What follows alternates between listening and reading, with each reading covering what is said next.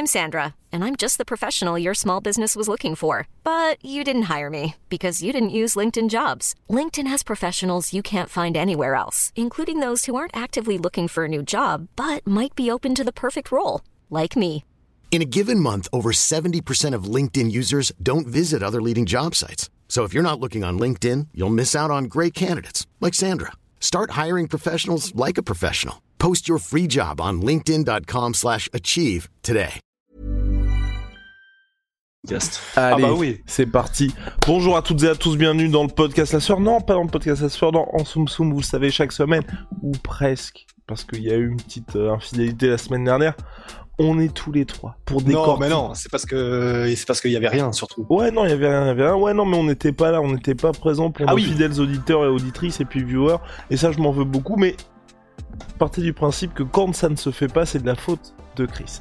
Alors, donc, on, on- on- on est de, on est de retour avec Chris qui va vous régaler de ses analyses parce que là, il y a quand même pas mal de choses à analyser. Il y a le retour de Benoît Saint-Denis, il y a Volkov contre Rosenstruck et il y a aussi Evloef. On va savoir finalement peut-être ou pas de quel bois est-il fait face à Dan Higuet comme main event de l'UFC Vegas 56-58 Je ne sais plus, je ne sais plus messieurs.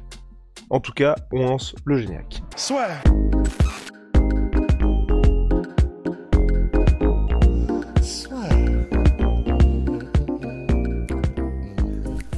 Entre dans l'octogone avec Unibet. Qui sera le vainqueur du combat En combien de rounds Fais tes paris sur l'app numéro 1 et profite de 150 euros offerts sur ton premier pari. Chris, parole à la défense, Benoît Saint-Denis, début à l'UFC compliqué, vous le savez, il y a eu une grosse guerre face à un adversaire. Il était outsider Benoît Saint-Denis, euh, sur le papier, il devait perdre, c'était très compliqué, en plus c'était euh, en welterweight face à un vrai welterweight. Il s'est donc incliné, beaucoup de dégâts encaissés, beaucoup de dégâts subis, donc grosse période de- d'inactivité pour lui, mais, et pas un petit mais, là il revient en lightweight, sa catégorie naturelle avec de nouvelles ambitions, et fa- oui? Euh, ouais, juste, je, préfère le dire. En gros, il a, il a, c'est le premier combat qu'il fera officiellement en lightweight. Mais quand on dit il revient dans sa catégorie naturelle les lightweights, c'est parce que même s'il a fait toute sa carrière, il a même débuté en middleweight d'ailleurs, en welterweight, il a fait des catchweight beaucoup au Brave à 165 livres, donc euh, aux alentours de peut-être 74 kilos.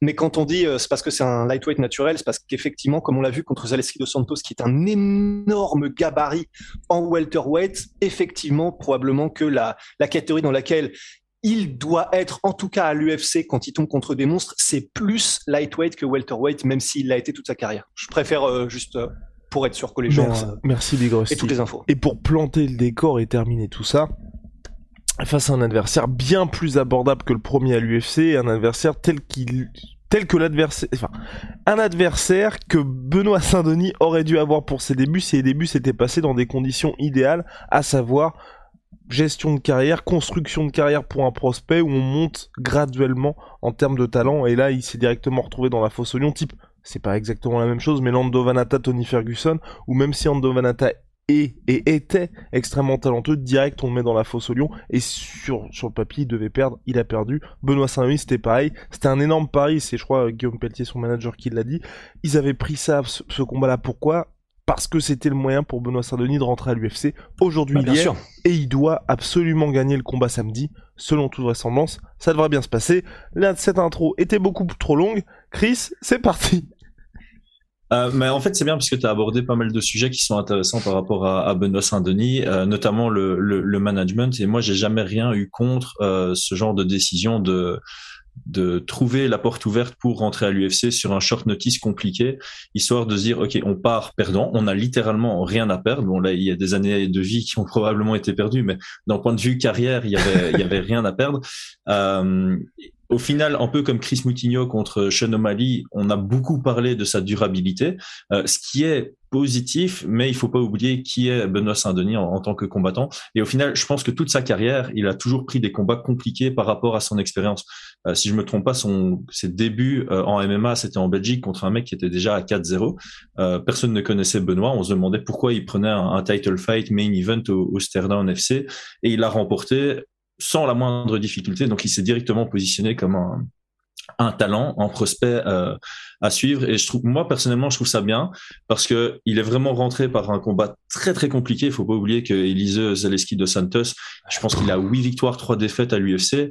Il a une magnifique victoire contre Sean Strickland. J'invite tout le monde à aller la voir parce que c'est absolument spectaculaire. Et euh, effectivement, comme comme on l'a dit, bah, il, il, partait perdant, il a perdu. Les gens ont quand même parlé de sa durabilité, ce qui est ce qui est bien. Et le deuxième combat qu'il prend, très abordable. Et ça, j'apprécie beaucoup, puisqu'il y a beaucoup de combattants comme Rhys Maki qui avait pris Kamzat et puis qui avait pris Alex Morono. C'est pas facile. Euh, J'ai parlé du Belge Gaetano Pirello. Il signe pour prendre Ricky Simon. Et après ça, on lui balance euh, des Andrade. tu rentres à l'UFC pour en fait en, sortir. Ici, Benoît Saint-Denis, je pense qu'on l'a fait rentrer à l'UFC. Et maintenant, on essaie de le faire, euh, de le faire rester, et, euh, et ça, c'est très appréciable. Et, je voulais dire pour euh, compléter ce qu'a dit Chris très justement, c'est que je pense qu'à la différence de Gaetano Pirello, euh, euh, wow, à la différence de Gaetano Pirello, Benoît Saint-Denis devait forcément rentrer à l'UFC. C'est juste qu'il est rentré peut-être un petit peu plus tôt. Et c'est pour ça qu'ensuite ils se sont dit il va y avoir cette construction de carrière. Et donc qui fait qu'aujourd'hui il a ce combat bien plus abordable que le premier. Tout à fait, parce que clairement, le, la dernière victoire de Saint-Denis, euh, qui remonte du coup au Brave, pour moi, c'était vraiment un combat qui a abouti tout son style. Sa victoire contre Ramos est absolument spectaculaire. Son jeu au sol est, est extraordinaire. Donc, bah, voilà, je suis à fond derrière Benoît Saint-Denis. Maintenant, l'intégrité dit que bah, même si tu es pour quelqu'un, tu dois mettre tes émotions de côté quand tu analyses. Non. On va pas se mentir. En pied-point, il est légèrement en dessous de la moyenne du niveau de l'UFC, surtout en lightweight en grappling et en lutte, je dirais qu'il est plus haut que la moyenne. Ouais. Et, euh, et, donc pour moi, il a clairement sa place à l'UFC. Et quand on voit sa progression dans ses, euh, à la fois dans son domaine de prédilection qui est le seul, et à la fois en, en pied-point, je pense qu'il a totalement le potentiel de se faire une place à l'UFC et une place assez intéressante. Et ce combat contre Nicolas Stolz, euh, Niklas Stolz est, est, assez intéressant. Donc juste pour l'anecdote parce que c'est marrant, euh, j'étais au dernier combat de Niklas Stolz avant de signer à l'UFC, parce que je coachais euh, Takeout qui était sur la même carte, on, avait gagné, et euh, il, partageait le, le, vestiaire avec nous. Et donc dans le vestiaire, j'avais vu que c'était quelqu'un qui était très technique, un, un fin technicien, Niklas Stolz, euh, qui était assez intelligent. J'aimais bien son échauffement, c'était une très très bonne approche. Et quand j'ai vu son donc son dernier combat avant d'arriver à l'UFC, je me suis dit tiens, ce mec est bon partout, mais il excelle nulle part. Et euh, je pense que pour se faire une place à l'UFC, tu as besoin d'être soit bon partout, mais quand même avec un niveau excellent dans, dans quelque chose, ou alors tu dois être absolument monstrueux dans, dans un aspect du, du combat et avoir ton, le reste de ton jeu qui tourne autour de ça, un peu comme, euh, comme Khabib, pour prendre l'exemple classique, ou euh, Israël Adesanya. Euh, du coup, c'est un, un, combat intéressant parce que comme je viens, je viens de le dire, Benoît Saint-Denis, il est légèrement en dessous en termes de pied-point, et donc stratégiquement, ce serait pas intelligent de sa part d'échanger en pied-point contre Niklas Stolz, même si pour moi il a ses chances debout. Mais pour moi, il doit aller absolument chercher euh, chercher le sol. Et là où c'est intéressant, c'est que Niklas Stolz, il a un peu un jeu opposé, c'est-à-dire que debout, il est très fort offensivement, il est pas très bon défensivement. Vraiment, sa, sa défense debout, elle est ultra perméable.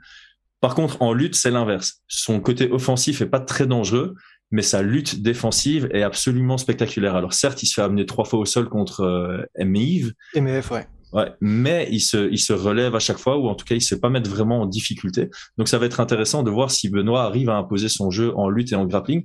Et s'il arrive à le soumettre, ça envoie un très, très, très gros message parce que MEF a rien su faire de vraiment significatif contre Stolz au sol.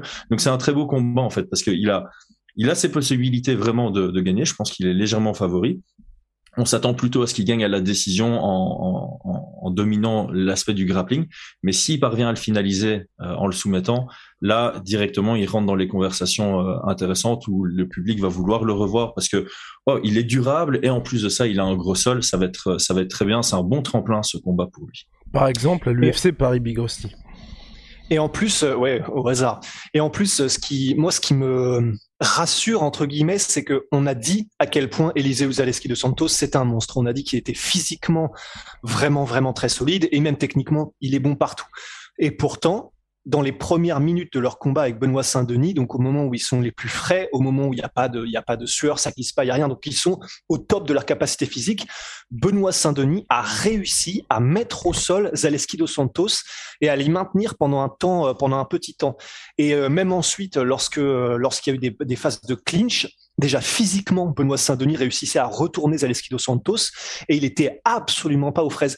Moi, c'est ça qui me, qui fait que je suis vraiment impatient d'être samedi et que, effectivement, il a largement des armes à faire valoir Benoît Saint-Denis. C'est qu'effectivement, on sait que pendant tout son run avant l'UFC, il a euh, roulé, il a, il a traversé tout le monde euh, comme un couteau chaud dans du beurre et notamment au sol et parce que ben en gros personne n'arrivait à l'arrêter quoi et le fait qu'il ait réussi à s'exprimer malgré tout contre Zaleski dos Santos, et en plus en début de combat où les deux sont les plus les plus frais, moi ça m'a vraiment rassuré. Mmh.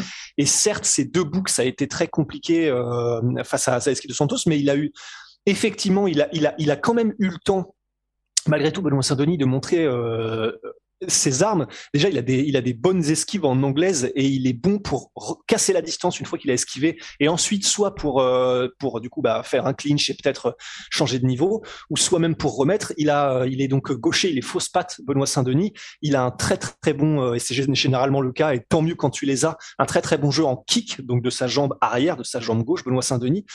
Stolz, euh, il est, si je ne m'abuse, southpaw, donc lui, il est droitier. Ça, il, a vraiment pas mal de choses qui s'offrent à lui, Benoît Saint-Denis, pour briller. Et moi, c'est ça qui fait que je suis vraiment impatient d'être samedi, quoi. Wow. Et, puis, enfin, on, en oublie aussi, il a, il a un bon punching power, il a une bonne force dans, dans, ses mains. Euh, euh, comment il s'appelle Mario Saed pourrait pourrait en parler. Et euh, j'aime bien euh, je l'ai noté ici hein, pression et physicalité parce que tu, tu viens de parler aussi de, de son physique. Clairement il sait s'imposer par par sa force naturelle. Je pense qu'il a aussi le cardio pour maintenir cette intensité en dans les échanges en grappling sur le sur le long terme. Et ça j'aime bien c'est que il, il met beaucoup la pression pour chercher le le sol. Et contre Mario Saed ça a un peu fait le, le coup de Brian Ortega. Finalement il, met la pression il met la pression. Ça force son adversaire à, à lutter contre lui ce qui n'est pas spécialement une bonne idée. Et il a eu un très bon timing sur un coup de genou. Donc euh, oui, comme je dis, il, progresse. Il a, pour moi, il a une belle carrière devant lui. J'aime bien le fait qu'on ait attendu. Euh, c'est quoi Ça fait neuf mois son dernier combat parce qu'il y en a beaucoup. Chris Moutignon notamment, euh, ils sont ramassés contre Sean O'Malley et puis on les voit six mois après. Et évidemment, le menton n'est plus au rendez-vous. Ici, j'espère aussi que pour Benoît, cette dernière performance ne joue pas contre lui par rapport à la durabilité de son menton, puisque ça pourrait arriver après des combats durs de temps en temps. Bah, celui d'après, c'est pas exactement la même chose. Donc, je prie pour qu'il garde un peu, un peu tout ça. Je dis pas que contre Stolz, ce sera nécessaire, parce que c'est pas quelqu'un qui a un haut volume de jeu, c'est pas quelqu'un qui a la frappe dure, c'est plus un, comme je dis, un, technicien qui va, qui va dominer sur des, sur des échanges intelligents. Euh, mais voilà, c'est, pour moi, c'est vraiment un, un, un très, un très bon combat. Parfait pour lui. Euh, il est légèrement favori et je crois qu'il va prouver pourquoi, pourquoi il l'est. This Saturday night. Alors, maintenant, Dan Higuet contre Evloef. Messieurs, qu'en pensez-vous oh, D'ailleurs, petit point réclame, petit point réclame très brièvement. Chris va bientôt recevoir son King Mogo. C'est le nouveau savon Onae fait avec en arrière. Non, mais là, faut, faut activer un petit peu la com. Planning for your next trip? Elevate your travel style with Quince. Quince has all the jet setting essentials you'll want for your next getaway, like European linen, premium luggage options, buttery soft Italian leather bags, and so much more. And it's all priced at 50 to 80% less than similar brands. Plus, Quince only works with factories that use safe and ethical manufacturing practices. Pack your bags with high-quality essentials you'll be wearing for vacations to come with Quince. Go to quince.com slash trip for free shipping and 365-day returns. Ne vous inquiétez pas, il va pas faire de, de posts un petit peu bizarres euh, qui risquent de comme ça pop-up dans vos stories et qui risquent de vous choquer. On sait pas, mais en tout cas. J'ai déjà appelé Morgan pour faire un truc avec moi. Euh. oh waouh. Bref, revenons à nos moutons. Revenons à l'UFC. Donc, Evloef, est-ce que là, ça y est, on se dit qu'il va vraiment se frayer un chemin parmi les contenders? Je tiens à le rappeler, il devait affronter, et je suis très triste que ce combat n'ait pas eu lieu, Ilia Topuria lors de l'UFC 270. Mais là, Daniguet, c'est quand même pas mal, parce que mine de en ayant ah bah. attendu, bah, il va, en cas de victoire, il se placerait directement parmi les contenders. En tout cas, euh, dans le top 15. Moi, je vais commencer par un, point euh, un peu à côté de, du MMA. Euh, Danny c'est potentiellement le mec le moins bien managé euh, de, de l'UFC. Parce que quand on regarde, j'ai pris des notes. Hein. Euh, donc en, en, milieu de carrière à l'UFC, il a notamment pris Barboza et Bektic, qui sont pas des combats faciles. Après ça, il a pris Qatar, contre qui il a perdu. Après ça, il a pris Gavin Tucker. Il faut pas oublier que ce mec-là a énormément de talent. Ok, il a gagné. Puis Corinne Zombie, perdu. Et puis Josh Emmett, perdu. Et maintenant, il prend Evloev. Franchement, zéro cadeau quoi. Le gars il accepte tout. Euh, on cherche pas à le manager pour euh, qu'il reste dans, dans, le top 10. C'est euh, risque euh, risque à mort. Mais par contre de l'autre côté ça veut dire qu'il a énormément d'expérience contre du bon niveau et c'est un excellent test pour euh, Evloev. La chance de Evloev, je dirais que euh, Danny Gay est très fort, mais il a aussi cette tendance à prendre les pires game plans possibles et imaginables. Le mec a voulu rester debout contre Barbosa, alors que s'il avait amené au sol Barbosa, il aurait probablement surdominé, comme l'a fait euh, Bryce Mitchell. Donc euh, ici, je pense que Danny Gay a pas une si bonne takedown defense. Euh, je crois que c'est à 45% ou un truc comme ça. Enfin, c'est vraiment pas terrible parce qu'on en parle souvent. Voilà, les, les grappleurs qui sont à l'aise au sol, bah, ils ont tendance à pas donner toute l'énergie pour défendre les amener au sol et à accepter d'y être parce qu'ils s'y sentent confortables. Mais c'est le meilleur moyen de perdre un round contre Evloev qui a un top control incroyable et qui va en plus bah, dominer les échanges au sol. Euh, Evloev, c'est pas un finisher. Depuis qu'il est à l'UFC, c'est que des décisions. Une split contre Nick Lenz et le reste euh, décision unanime. Donc ici, j'ai pas l'impression que ça va être le combat le plus spectaculaire, à moins que Evloev soit un peu bête comme il l'a été contre euh, Hakim Dawoudou.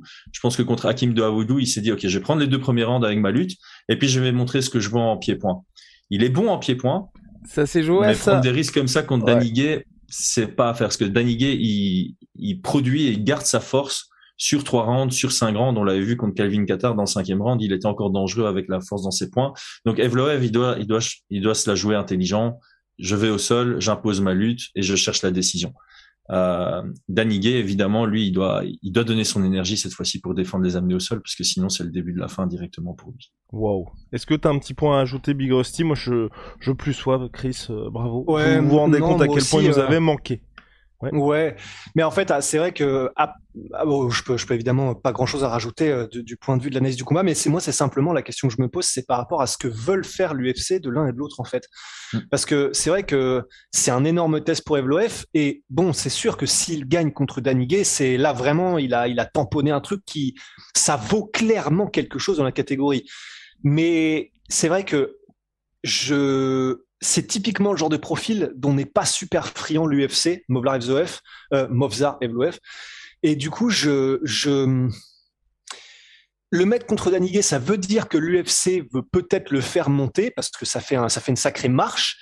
Mais d'un autre côté, c'est peut-être aussi un traquenard parce qu'ils savent que Daniguet est très solide et c'est peut-être un moyen pour eux de justement stopper un peu Movzar euh, bon, Evloef. Donc je, je, je suis en fait je suis un peu euh, dubitatif, circonspect. Ouais, je, sais pas trop quoi quoi penser de, de, de ce que veulent ah, faire, moi, ce que faire l'UFC hein. de l'un et de l'autre. C'est juste que c'est une catégorie où c'est compliqué d'avancer parce que regarde et Chris l'a mentionné, Josh Emmett, ce mec là. Il est, ça fait quoi, trois ans qu'il fait quasiment du surplace. Et là, enfin, on va y avoir le combat contre Calvin Qatar. C'est cool pour les fans, c'est cool pour nous mais en termes de ranking pour l'un comme pour l'autre, ça n'apporte rien. Ils vont continuer de faire du surplace en termes de classement. Parce que dans une catégorie où le top, en tout cas les mecs les mieux classés, ne s'affrontent pas ou attendent leur title shot.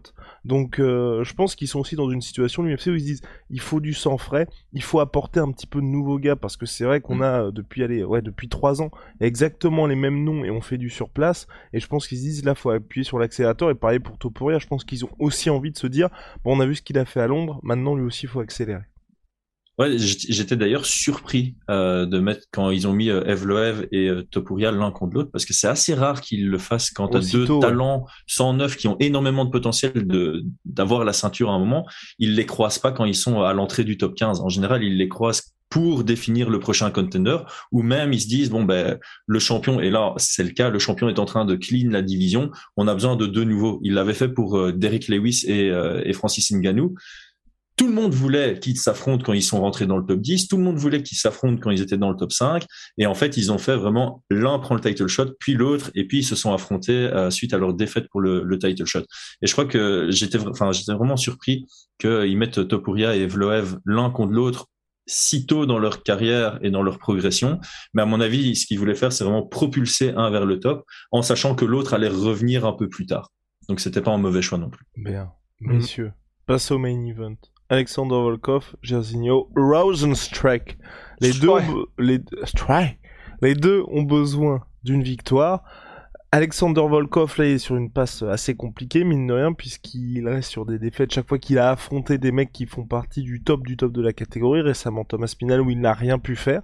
Et avant ça euh, Cyril Gann où il avait pu un petit peu s'exprimer mais c'était un peu court pour lui puisqu'il s'était incliné par décision unanime. Et entre temps il avait mis fin à la série de victoires j'oublie son nom c'est honteux Tiboura. De Tiboura, merci beaucoup Big Rusty. Et de son côté, Jerzy Rosenstruck, c'est un petit peu la même chose. Il avait commencé carrière d'invaincu, stoppé brutalement par Francis Ngannou, et puis depuis, il y a toujours eu ces stops-là face aux combattants qui étaient mieux classés. En tout cas, sur le papier, on se dit, bah, c'est quelqu'un qui a beaucoup plus d'armes que Jerzy Rosenstruck. Personnellement, moi, je pars vers une victoire d'Alexander Volkov. Mais peut-être que Chris a des arguments contraires. Pas spécialement. Euh, en fait, moi, bizarrement, ce combat m'intéresse qu'à moitié dans le sens bah, où on connaît, on, connaît, très bien les deux gars. Euh, c'est un combat poids lourd, donc ça peut aller dans, dans tous les sens. Bon, poids lourd avec Alexander Volkov, on peut quand même s'attendre à 5 grands d'actifs, donc ça c'est le côté chouette.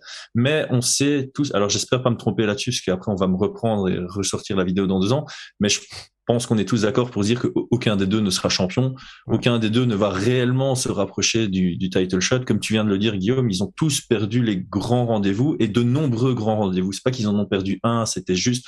Non, voilà, Volkov, il a clairement perdu contre Aspinal, il a clairement perdu contre Cyril Gann, il a même clairement perdu contre Blades. Et euh, de l'autre côté, Rosenstruck aussi, ses défaites, elles sont assez claires. et face aux mêmes gars d'ailleurs, face aux mêmes et face, face aux mêmes gars qui sont toujours actifs, qui sont là pour rester. C'est pas des vieux qui vont partir. Et en plus de ça, il y en a, enfin, voilà, il y a encore Stipe qui n'ont pas affronté et on les voit, je les vois pas spécialement s'imposer contre lui. Euh, John Jones qui arrive. Donc, moi, j'ai du mal à les voir même rester dans le top 5. Pour moi, ça va être les gatekeepers du top 5. Et là, ils se rencontrent l'un contre l'autre. Quel est le but? Bref, euh, au-delà de ça, on va quand même parler, parler du combat. Euh, voilà, Volkov, je pense qu'on est tous d'accord, on va le voir gagner les rounds. Et Jairzinho, il va chercher les, les moments. Euh, pour Jairzinho, stratégiquement, qu'est-ce que tu fais? Est-ce que tu es capable de faire ce que Aspinal a fait? Non. Est-ce que tu es capable de faire ce que Blades a fait? Non. Est-ce que tu es capable de faire ce que Gann a fait? Non. Est-ce que tu es capable de faire ce que Lewis a fait? Peut-être. Oui, mais c'est risqué parce que le mec il se fait défoncer pendant deux rounds, 4 minutes et 40 secondes et puis il explose sur la fin. Donc clairement, euh, Volkov c'est quelqu'un qui est capable de gérer un combat, mais on le voit toujours faire une mini erreur à un moment et face à Jairzinho Rosenstruck, ça se paye cher. Alors moi, le truc que j'ai toujours dit sur Jairzinho, et euh, j'espère que tout le monde va me rejoindre là-dessus, c'est que tout le monde dit que c'est un contreur. Et c'est vrai, naturellement, le mec, il se met dos à la cage, il attend, il attend, il attend, et puis à un moment, il a son, son grand moment. Contre Arlovski, qui a été complètement débile et qui a surengagé, la, la seule chose à ne pas faire contre lui, ben, il a gagné. Contre Crowder, pareil, le mec, il, il, il rush, ben, il se fait contrer. Mais par contre, les meilleurs moments, les meilleurs moments de Jairzinho, c'est quand lui est sur l'offensive. Il attend pendant cinq rounds contre Overeem, il rush, il gagne. Il attend contre Junior de Santos, il met la pression, il gagne. Il attend contre Sakai, il met la pression, il gagne. Moi, je veux voir un Jairzinho qui se rend compte que son jeu, c'est la pression. Et là, ce serait intéressant contre euh, contre Rosenstruck, euh, contre Volkov, parce que ça va mettre Volkov dans un jeu qu'il n'aime pas, être mis sous pression, comme on l'a vu contre Gann, et en plus contre quelqu'un qui est encore plus agressif que Gann. Et là, ça pourrait donner un combat très intéressant. Si Rosenstruck se met comme d'habitude un peu de l'extérieur à chercher le contre dur, Volkov va le jabber, va le front kicker toute la soirée et euh, va mener une décision ou un late stoppage. Et ben voilà, parfait. La boucle est bouclée. Peut-être que Big Rusty a quelque chose à ajouter. Bah, en fait, c'est simplement de dire, moi, en fait, moi aussi, c'est ce que j'aimerais beaucoup voir, mais hmm, en fait, j'ai du mal, même si euh, les KO qu'il a mis contre Tibura, c'était au premier round, et puis contre Dos Santos au deuxième, donc, ça, en fait, paradoxalement, ça va aller à l'encontre de ce que je vais dire, mais j'ai du mal à voir un, comment dire, un qui, il va à fond, ou en tout cas qui engage, qui s'engage vraiment dans des offensives, dans un combat où il sait qu'il a cinq rounds contre un gars comme Volkov. En fait, je me dis, instinctivement, comme il est très c'est même plus patient, c'est attentiste, euh, Rosenstruck. En fait, moi, j'ai tendance à penser, je sais pas si c'est euh, une, une, déformation ou quoi, mais que du coup, c'est pas quelqu'un qui est forcément qui prend énormément de risques en réalité. Et du coup, ben, contre Overeem, c'était à la toute fin du combat. Et bon, même si contre Sakai, bah, du coup, c'est passé. Et puis contre euh, Dos Santos aussi. Mais j'ai envie de dire, contre ces deux-là, c'est un peu plus facile. Ils sont moins techniques et moins mobiles qu'un gars comme mhm. Volkov. Et donc, j'aimerais bien mais une petite voix euh, à l'intérieur me dit euh, que ouais dans un combat où il sait que c'est synchrone contre un gars comme Volkov je sais pas s'il aura entre guillemets la volonté de prendre un risque où il fait des, des, des bursts euh, de cardio quoi. Ouais. bah après c'est proactif contre réactif. Est-ce que tu préfères attendre que Volkov fasse une erreur ah, c'est ça. il risque de pas en faire et du coup tu vas juste subir le combat pendant 25 minutes? Ou est-ce que tu préfères chercher ton ouverture quitte à te fatiguer et après à, te faire quand même dominer sur la fin du, combat. C'est une décision qu'il doit prendre et on le saura samedi. Euh, samedi soir, c'est aux heures européennes, je pense. Ça commence à 10h ah du soir. Eh ben c'est formidable ça, les gars. Et ça fait... parce que j'ai reçu un mail d'Eleven Sports pour dire que je commentais parce que ça commençait à 22h. Ah ouais? Eh Mais bah... Eleven Sports se trompe de temps en temps. Ah d'accord. bah, bah suivre en tout cas Big Rusty, c'est une bonne nouvelle pour nous. Euh, place au pronostic, messieurs. Il nous reste 3 minutes. Pronostic. Benoît Saint-Denis. Chris. Je vais être à fond derrière lui. Soumission deuxième round. Wow. Rust Ouais. Pour lui, eh ben, évidemment. ouais. euh, bah moi aussi, bref, évidemment, à fond derrière Benoît, euh, le God of War. Je vais mettre aussi euh, soumission et je vais dire soumis. Ah purée, bon, c'est pas parce que tu l'as dit Chris, mais en vrai moi aussi je le vois bien en fait, genre qui qui domine et qui commence à s'installer dans le premier et deuxième il trouve son ouverture. Ouais. Et je pense qu'il peut effectivement, comme tu l'as dit Chris, je pense aussi qu'il peut choquer debout euh, Niklas Stolze. Donc euh, pareil, je mets soumission deuxième. Eh bien moi je mets soumission troisième round messieurs. Evloef contre Dan Higuet. Rusty. Eh ben, je, même si la marche de l'histoire euh, normalement va dans le sens de Evloef, je vais dire Danigué et je vais dire Danigué par décision unanime. Po, Chris. Ouais. Moi, je pars sur la décision pour Evloev. Je, je, je me mouille pas sur celui-ci. Ouais, idem de mon côté. Euh, décision unanime pour Evloev. Et place au main event. Le combattant attendu, le choc des titans. 33 KO cumulés entre les deux hommes. C'est ah, sur, le poster. C'est sur le poster de l'UFC. Alors, Rosenstruck ou Alexander Volkov, Chris. Allez, je vais un peu mouiller, euh, parce que sans mouiller, j'aurais dit Volkov décision, euh, mais je vais un peu mouiller, je vais dire Volkov par finish dans le dans le troisième round, un peu plus tôt que voilà, si on peut, veut pas trop se mouiller, on dirait plutôt 4 ou 5. Là, je vais dire euh, voilà, il va il va trouver son ouverture dans le troisième pour un, un TKO. Oh wow, big hmm. ben, je vais mettre euh, surprise de Rosenstruik qui gagne par KO au deuxième round. Wow, et eh bien moi pour ma part, je vois une victoire par décision unanime d'Alexander Volkov. Bah voilà messieurs, la boucle est bouclée. On se retrouve très très vite pour de nouvelles aventures. Vous le savez, dès la semaine prochaine, là ça va être très très très cool pour nous puisque oh preview de l'UFC 275. Là, euh, je pense que Big Rusty full, full blast Jerry Prochaska, la carte est pas mal. On va en parler, ça va être cool. D'ici là, bah, prenez soin de vous. Merci Chris pour l'expertise et la décryptance. À très très vite. Big shout out à Protein. Venom sponsor de FC, sponsor de la sueur. À plus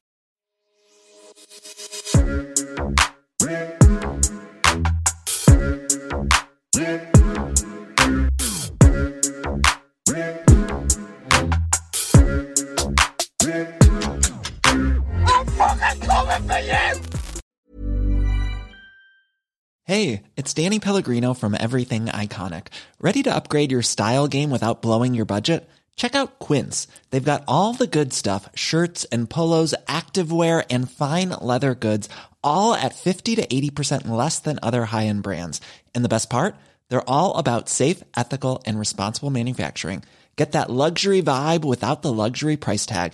Hit up quince.com slash upgrade for free shipping and 365 day returns on your next order. That's quince.com slash upgrade. Et voilà, c'est la fin de votre épisode du podcast La Sœur. Si ça vous a plu, n'hésitez pas à nous mettre les 5 étoiles sur Apple Podcast ou sur Spotify. Vous pouvez aussi nous laisser un petit commentaire, ça nous aidera beaucoup. Et si vous voulez aller plus loin avec nous, vous tapez La Sueur sur toutes les plateformes ou sur les réseaux sociaux, vous nous trouverez. Et là, vous nous écoutez très certainement en audio. On est aussi en vidéo sur YouTube, mais également sur Snapchat. Là encore, vous tapez la et on sera là. Merci de votre fidélité et à très vite pour de nouvelles aventures.